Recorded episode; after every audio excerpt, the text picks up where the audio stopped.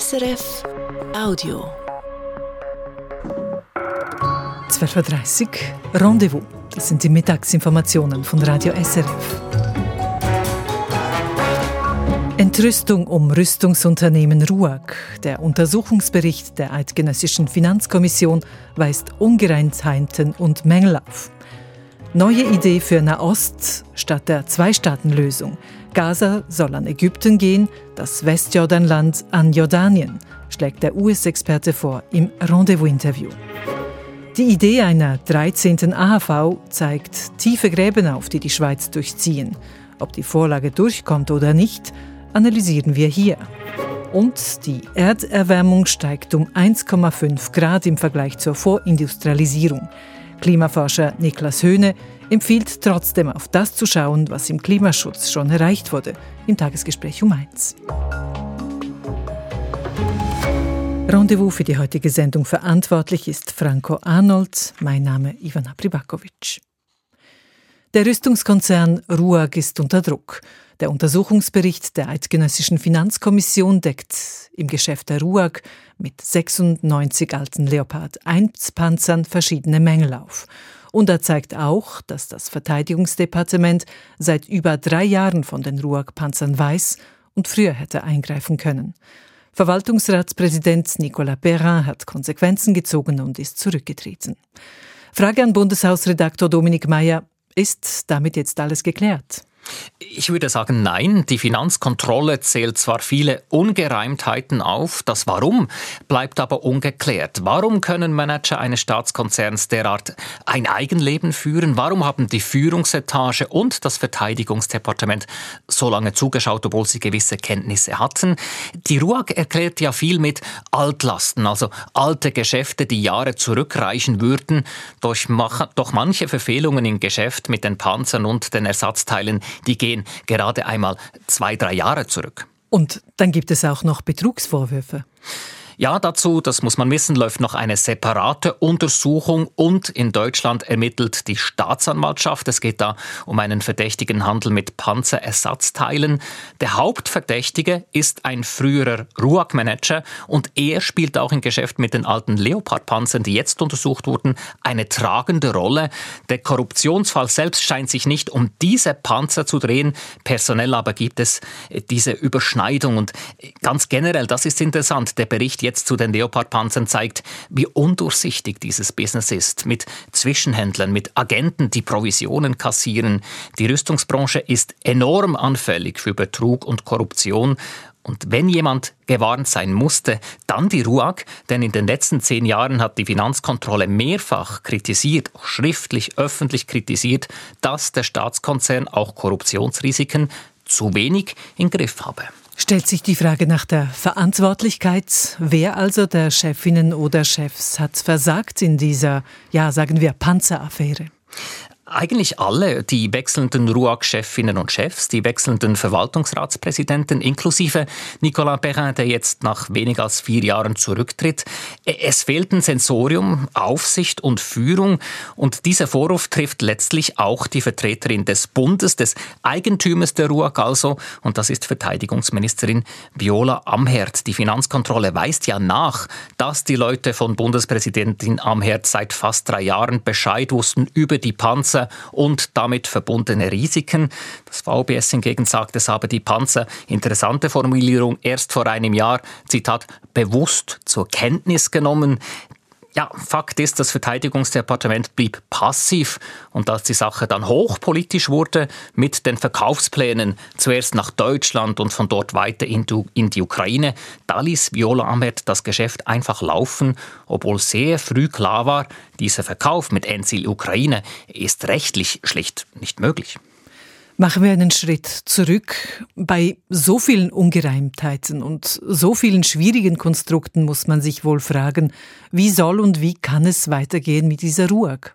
Ja, und diese Frage stellt sich auch die Politik. Die heutige RUAG ist ein ja eigentlich seltsames Konstrukt. Sie macht 80 Prozent ihres Umsatzes mit der Schweizer Armee als Lieferantin von Waffensystemen, vor allem aber mit dem Unterhalt von Panzern, Helikoptern und so weiter der Schweizer Armee. Und die restlichen 20 Prozent macht sie auf dem freien Rüstungsmarkt, also dort also, wir haben darüber gesprochen, wo die Risiken enorm sind. Kann und soll das so weitergehen? Die große Frage. Und das VBS selbst hat diese Nacht angekündigt, angekündigt, es will das ganze Konstrukt RUAG überprüfen lassen, inklusive die politische Aufsicht über die RUAG, also inklusive die Rolle des VBS selbst bei der Aufsicht, die hier im Fall der Leopardpanzer ganz offensichtlich ja, versagt hat. Danke für diese Einordnung, Dominik Mayer im Rendezvous. Die weiteren Nachrichten in der Übersicht bringt uns Alina Decker. Der Bundesrat will über 2,2 Milliarden Franken im Umweltbereich investieren. Mit dem Geld will er zum Beispiel die Biodiversität stärken. Es soll aber auch in den Schutz vor Hochwasser und anderen Naturgefahren fließen. Von den geplanten Maßnahmen im Umweltbereich würden Regionen in der ganzen Schweiz ökologisch und ökonomisch profitieren, schreibt der Bundesrat. Er hat insgesamt rund 2,2 Milliarden Franken dem Parlament beantragt für die Zeit von 2025 bis 2028. Fliegen ohne CO2-Ausstoß. Dieses Ziel könnte in der Schweiz bis 2050 erreicht werden, sagt der Bundesrat. Die wichtigste technische Maßnahme sei das Fliegen mit nachhaltigem Treibstoff. Gefordert sei vor allem die Luftfahrtbranche. Diese müsse in den kommenden Jahren viele Ressourcen in die Forschung und Entwicklung von technischen Maßnahmen investieren. Der Luftverkehr, der von Schweizer Flugplätzen ausgeht, macht laut Bericht des Bundesrats aktuell rund 11 Prozent der Treibhausgasemissionen in der Schweiz aus.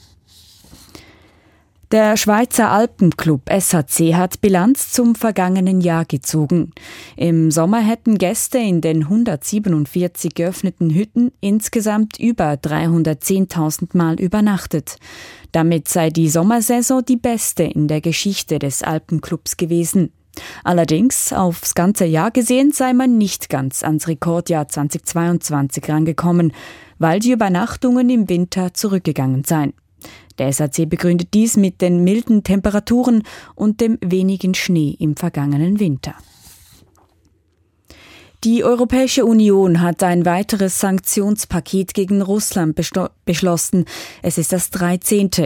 Das teilt die EU-Ratspräsidentschaft mit. Die Sanktionen zielen laut Agenturberichten auf Dutzende Einrichtungen und Personen. Unter anderem sollen ihre Vermögenswerte in der EU eingefroren werden. Es gehe auch um Unternehmen, die Russland militärisch und technologisch stärkten. Die konkrete Liste soll dann am Samstag veröffentlicht werden, also zwei Jahre nach dem Einmarsch russischer Truppen in die Ukraine. Die französische Regierung will die Bäuerinnen und Bauern im Land mehr unterstützen. Ihre Position in Verhandlungen mit den Produktabnehmern soll gestärkt und die Preise der Produkte der Bauern geschützt werden. Dafür wolle man bis im Sommer ein neues Gesetz ausarbeiten, sagte Frankreichs Premierminister Gabriel Attal. Die Bauern hatten zuvor protestiert. Der Zuckerrohstoffkonzern Glencore hat im vergangenen Jahr weniger Gewinn gemacht als ein Jahr davor. Konkret betrug der Gewinn rund 4,3 Milliarden US-Dollar. 2022 waren es rund 17 Milliarden gewesen. Der internationale Energiehandel habe sich wieder normalisiert und die Rohstoffpreise seien gefallen, begründet Glencore den Rückgang. Der Umsatz lag im vergangenen Jahr bei fast 220 Milliarden US-Dollar. Das sind 15 Prozent weniger als 2022. Und noch eine Meldung vom Fußball. Der FC Bayern München braucht einen neuen Trainer. Der Club und der aktuelle Trainer Thomas Tuchel hätten gemeinsam entschieden, die Zusammenarbeit nach Ende der aktuellen Saison zu beenden. Das teilt der FC Bayern mit. Eigentlich hätte Tuchel noch einen Vertrag bis im Sommer 2025 gehabt. Das Wetter. Heute werden die Wolken überall dichter, bei 12 Grad im Norden und 14 Grad im Süden. Morgen regnet es immer wieder, um den Mittag ist es in den Föhnregionen aber länger trocken. Im Norden gibt es dann mit teils starkem Westwind rund 14 Grad, mit starkem Föhn lokal 18 Grad. Im Süden ist es kühler. Rendezvous, Nachrichten und politische Hintergründe am Mittag von Radio SRF. Die USA versuchen im Nahostkonflikt zusammen mit Katar und Ägypten zu vermitteln. Seit Wochen pendelt US-Außenminister Blinken zwischen Washington und Tel Aviv. Soweit so klar. Jetzt haben sich die USA aber gegen eine sofortige Waffenruhe ausgesprochen. Im UNO-Sicherheitsrat haben die USA das Veto dagegen eingelegt. Stefan Bierling ist Leiter der Professur für internationale Politik und transatlantische Beziehungen an der Universität Regensburg. Ich fragte ihn, warum sind die USA in diesem Fall gegen die Waffenruhe? Weil sie Israel nicht die Chance nehmen wollen, auf die Hamas weiter Druck auszuüben, um die Geiseln zu befreien. Bei einer sofortigen Waffenruhe würde die Hamas in eine Lage versetzt werden, sich zu regruppieren und im Grunde sofort wieder Raketen auf Israel abzuschießen. Beschädigt aber diese Haltung der USA nicht gleichzeitig ihre Glaubwürdigkeit bei den arabischen Partnern wie zum Beispiel Ägypten oder Jordanien oder Saudi-Arabien? Tatsächlich hat die Hamas geschafft, mit diesem dramatischen Terrorüberfall am 7. Oktober alle Beteiligten in ganz große Dilemmata zu stürzen. Israel, das sich den Krieg der Bilder nicht mehr leisten kann und unter internationalen Druck gerät, aber auch die USA, die zum einen der engste Verbündete Israels sind, auf der anderen Seite natürlich seit langem gute Beziehungen zu den von Ihnen genannten Staaten pflegt. Das heißt, die Amerikaner müssen außenpolitisch hier versuchen, auf beiden Seiten etwas zu spielen, ohne gleichzeitig ihren Einfluss auf Israel aufzugeben.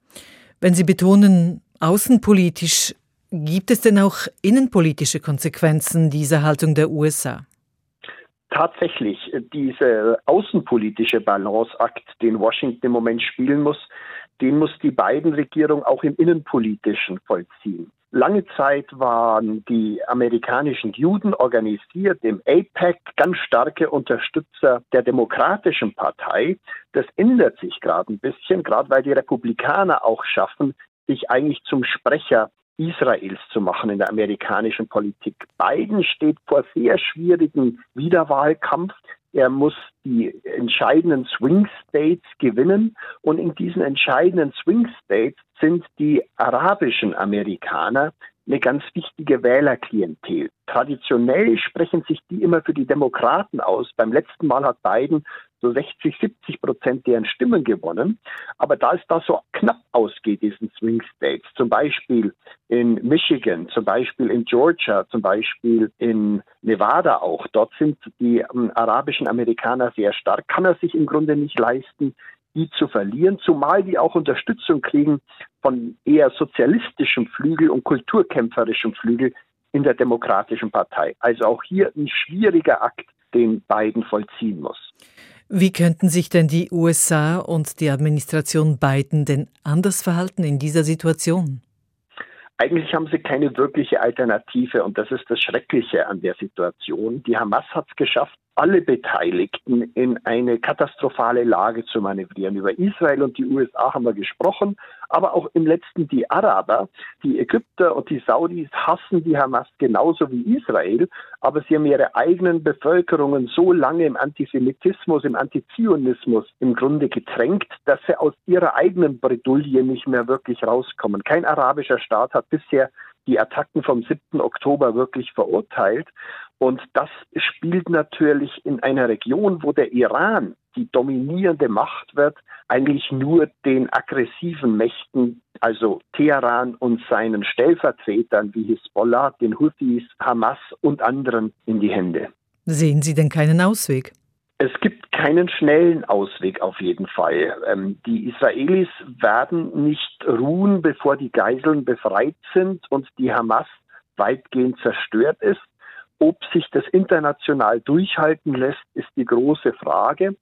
Wenn wir nach der Katastrophe, die sich irgendwann lösen wird, auf die Region schauen, äh, müssen wir vielleicht völlig neu denken. Diese Zwei-Staaten-Lösung, die jetzt von allen Seiten wieder beschworen wird, scheint mir nach 25 Jahren, wo wir das versucht haben, nicht wirklich zielführend. Vielleicht ist eine Lösung der Anschluss Gazas an Ägypten und der Anschluss des Westjordanlands an Jordanien. Wir müssen, glaube ich, sehr viel neuere, kreativere Wege einschlagen, als nur immer dieses Zwei-Staaten-Lösungsmantra vor uns herzubeten, die im letzten doch äh, diskreditiert ist und von Israel nie mehr akzeptiert werden wird.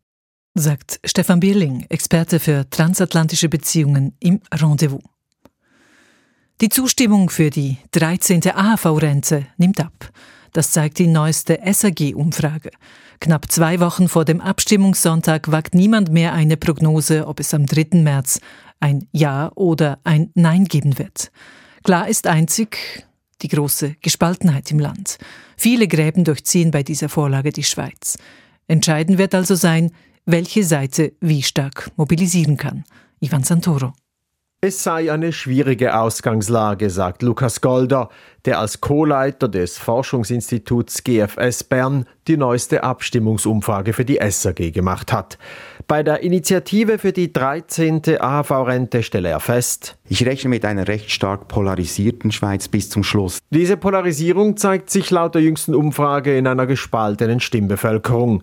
Graben Nummer eins: der geografische Graben.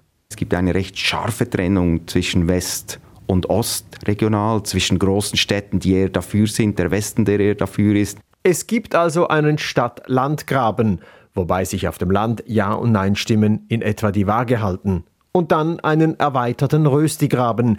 Nebst den Kantonen der Romandie zählt Golda auch beide Basel, Solothurn und Bern zum Ja-Lager. Ein Riesengraben, ja ein regelrechter Schutzwall gibt es zwischen Deutschschweiz und Tessin. Die italienischsprachige Schweiz sagt mit fast 80 Prozent Ja zur 13. AHV-Rente. In der Deutschschweiz zeigt sich eine Pattsituation. Graben Nummer zwei, der Generationengraben. Es gibt eine scharfe Trennung zwischen den Altersgruppen, die Jüngeren, die jetzt deutlicher dagegen sind, die Älteren, die nach wie vor klar mehrheitlich für diese Initiative sind, auch vielleicht aus Eigeninteresse, weil sie direkt profitieren. Das war's aber noch nicht mit den Gräben. Auch die Bildung spielt eine große Rolle bei dieser Abstimmung. Währenddem Befragte mit einer tiefen Bildung zu zwei Drittel Ja sagen zur 13. AHV-Rente, tendieren jene mit einer Hochschulausbildung ins Nein. Einzig den Geschlechtergraben gibt es bei dieser Vorlage, eher überraschend, nicht. Bleiben die anderen Gräben.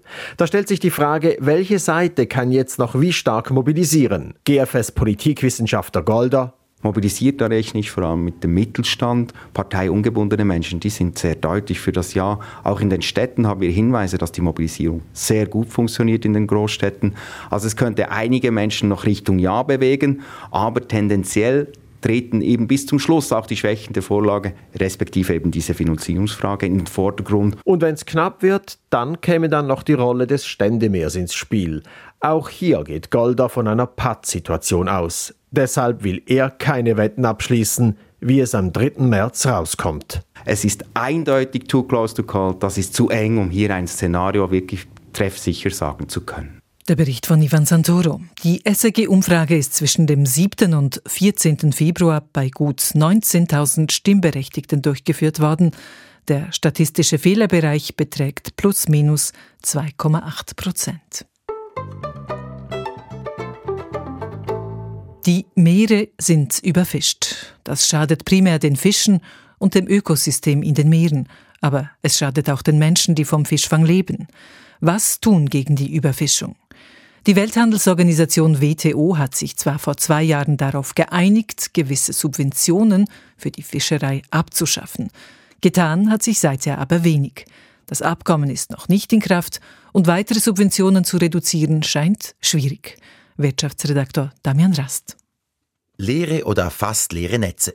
Das bekommen weltweit immer mehr Fischer zu sehen, denn um die Fischbestände steht es vielerorts nicht gut – wie Rüdiger Voss, Fischereibiologe an der Universität Leipzig, sagt. Der Klimawandel setze den Fischen zu.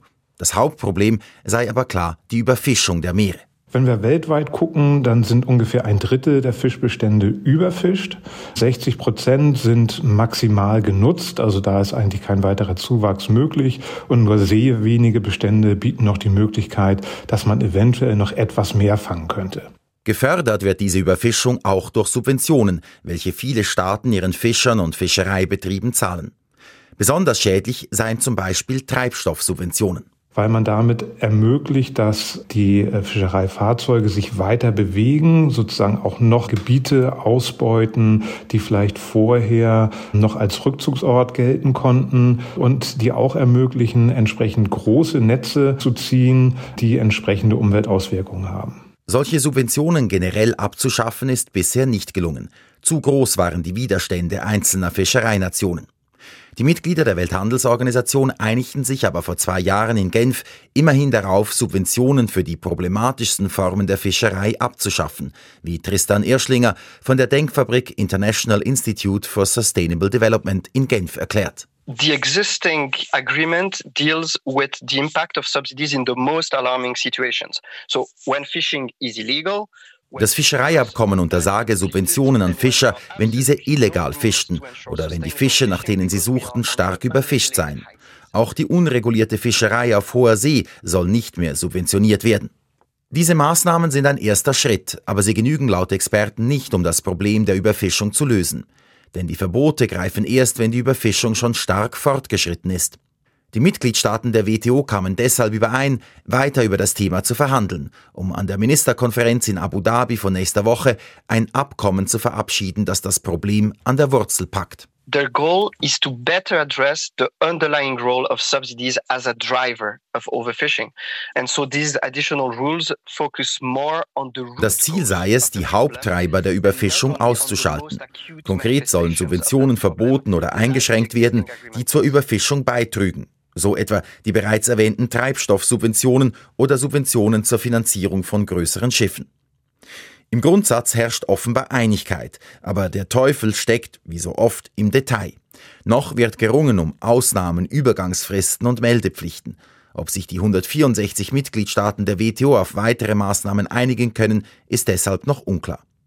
Klar ist aber, das gefeierte Fischereiabkommen von 2022 ist noch nicht in Kraft. Bisher haben es nicht genügend Länder unterschrieben. Das liege nicht am fehlenden Willen der Staaten, sagt Tristan Erschlinger, sondern some countries are probably waiting so that if there are additional rules, they can go through the ratification process only once. Manche Staaten wollten zuwarten und schauen, ob nächste Woche weitere Regeln beschlossen würden, um dann das ganze Maßnahmenpaket zusammen zu ratifizieren. Bei anderen dauere der innenpolitische Prozess einfach lange. Experten sagen zu lange für den Schutz gewisser Fischbestände. Die globale Erwärmung hat die Arktis, also das Gebiet rund um den Nordpol, ins Zentrum der Aufmerksamkeit gerückt. Weil das Eis schmilzt, werden die dort lagernden Rohstoffe zugänglich. Aber nicht nur die Rohstoffe sind interessant. Auch die Lage des Gebiets ist aus sicherheitspolitischen Überlegungen bedeutend.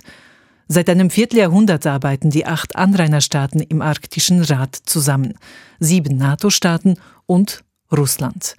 Seit dem russischen Angriff auf die Ukraine muss diese Zusammenarbeit neu erfunden werden. Bruno Kaufmann. 16,5 Millionen Quadratkilometer umfasst die Arktis. Davon ist gut 75 Prozent der Fläche mit Eis bedeckt. Vor 40 Jahren waren es noch über 90 Prozent. Fast die Hälfte der Arktis gehört zu Russland. Sieben andere Staaten teilen sich den Rest. Für den norwegischen Vorsitzenden des Arktischen Rates, dem wichtigsten Kooperationsorgan rund um den Nordpol, Morten Höglund, spielt die Arktis eine entscheidende Rolle für die Zukunft der Erde. Wir teilen gemeinsame Interessen in diesem Teil unseres Planeten, sagt Höglund und nennt den Umwelt- und Klimaschutz als erste Priorität. Aber auch in Fragen von Rohstoffen, Verkehr und Sicherheit spielt der arktische Raum eine immer wichtigere Rolle. Nach Beginn des russischen Angriffskrieges gegen die Ukraine vor zwei Jahren brachen die sieben westlichen Mitgliedstaaten des Arktischen Rates bald alles Mitglieder der NATO, die Zusammenarbeit mit Russland ab. Und bis heute gibt es keinen politischen Dialog innerhalb des Arktischen Rates mit dem wichtigsten Mitglied der Organisation, Russland.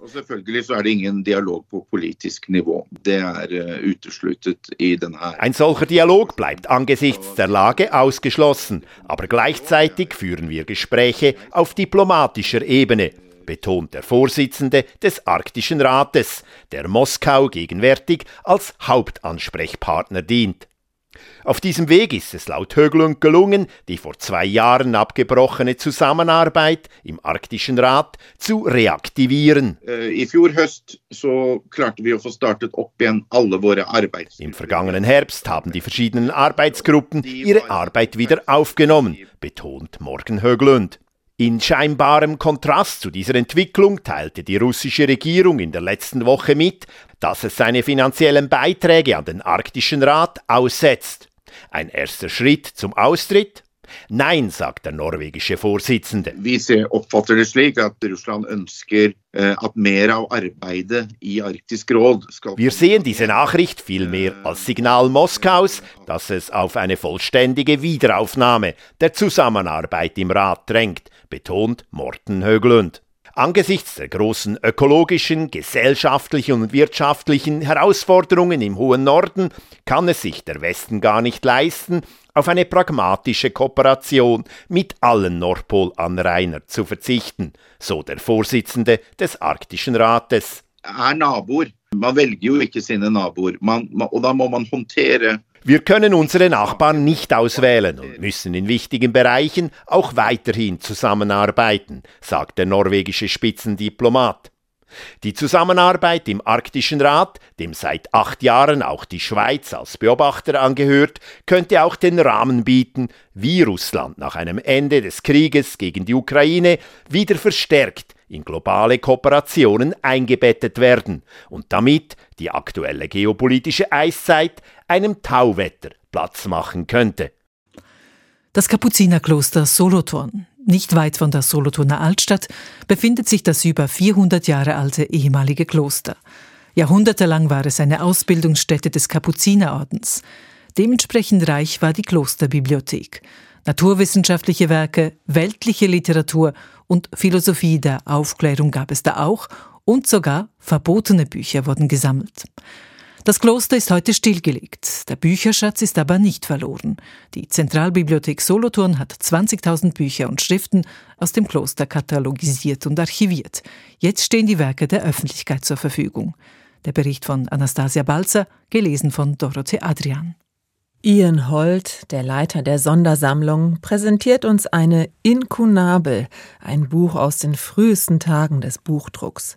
Es entspricht genau den Erwartungen, ein schweres Werk mit braunem Einband, vergilbtem Papier und einer schwer lesbaren Schrift.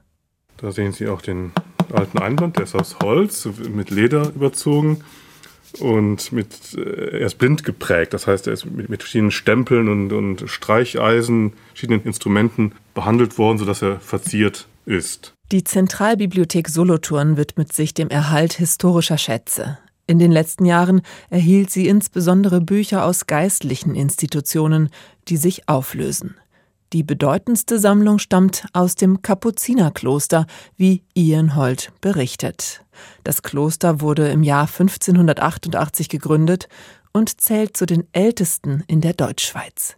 Ihr Buchbestand blieb von der Reformation und dem Kulturkampf unberührt. Ich finde es immer faszinierend. Das Buch ist jetzt auch ungefähr 500 Jahre alt oder sogar noch etwas älter. Aber Sie können das öffnen und können das lesen. Und wenn Sie Disketten haben aus den 1980er Jahren, dann ist das meistens nicht möglich. Finanziell unterstützt wurde das Projekt durch kantonale und private Stiftungen. Erhalten, vermitteln und nutzen, das sei das Wichtigste, sagt Ian Holt. Einst waren diese Bücher für Ausbildungszwecke gedacht. Das Kapuzinerkloster Solothurn war ein Ausbildungskloster. Die hatten eine Novizenschule oder Hochschule. Und deswegen haben sie einen großen Bestand auch an Büchern, die nicht sehr heilig sind, sondern eben wirklich profan. Die Bibliothek beherbergt deshalb eine vielfältige Sammlung, darunter Bibeln und Sachbücher. Bei der Archivierung wurde allerdings wenig auf den Inhalt geachtet, vielmehr stand die Provenienz im Fokus man untersuchte also, wem das Buch gehört hat, wer es vermacht und wer es genutzt hat. Das sind ja alles handwerklich gefertigte Einzelstücke, diese Bücher. Nicht? Also keines gleich dem anderen. Die sind gebunden worden vom Besitzer, die sind dann auch oft mit, mit, mit Anmerkungen versehen. Ian Holt erklärt, dass die Bücher in ihrer Beschaffenheit als sogenannte oratorische Objekte Informationen tragen. Wir sehen in vielen Fällen, wer das gebunden hat, wem das gehört hat, wie das benutzt worden ist. Und das sind Informationen, die ja auch wirklich von Interesse sind, weil die Rückschlüsse zulassen auf Netzwerke, wer hat mit wem zu tun gehabt, wer hat wem Bücher geschenkt, wer hat Bücher vermacht was haben die Leute sich gedacht, wenn sie diese Bücher gelesen haben? Was ist wann gelesen worden, von wem? Ne? Zum Beispiel zeigt Ian Holt uns genau. einen Atlas. Ich fange mal mit der Titelseite vielleicht mhm. an. Das ist also ein, ein Atlas, Theatrum Orbis Terrarum von Ortelius, ein Grundlagenwerk des, des 16. Jahrhunderts, einer der ersten Atlanten. Die erste Abbildung zeigt nackte Frauen. An bestimmten Körperstellen wurde möglicherweise aus Gründen der Zensur geschwärzt. Auf den weiterfolgenden Seiten wird deutlich, dass geografische Karten früher anders dargestellt wurden als heute. Sie erkennen die Schweiz, allerdings sieht es anders aus, als man es heute gewohnt ist. Das liegt daran, dass die Karte nicht nach Norden, sondern nach, nach Süden orientiert ist. Ob es nun an der Haptik oder am Inhalt liegt, Eins ist sicher, die Bücher vermitteln ein Gefühl der Verbundenheit mit vergangenen Zeiten. Sie geben Einblick in das Wissen und Denken vergangener Generationen. Auch das mystische Aussehen der Bücher übt einen ganz besonderen Reiz aus. So viel vom Rendezvous für heute. Am Mikrofon war Ivana Pribakovic. Das war ein Podcast von SRF.